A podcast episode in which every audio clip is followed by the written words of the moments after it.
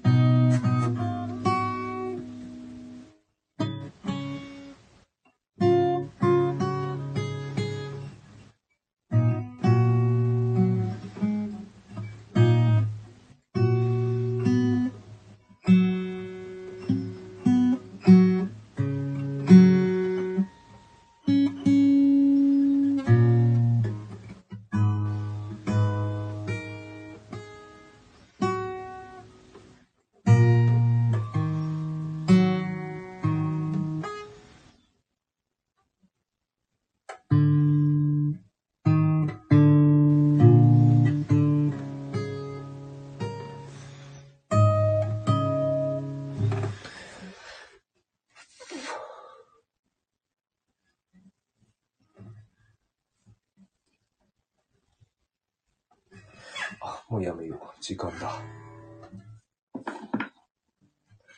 終わりまーす。今日の練習終わり。それでは良い一日をお過ごしください。今集計でした。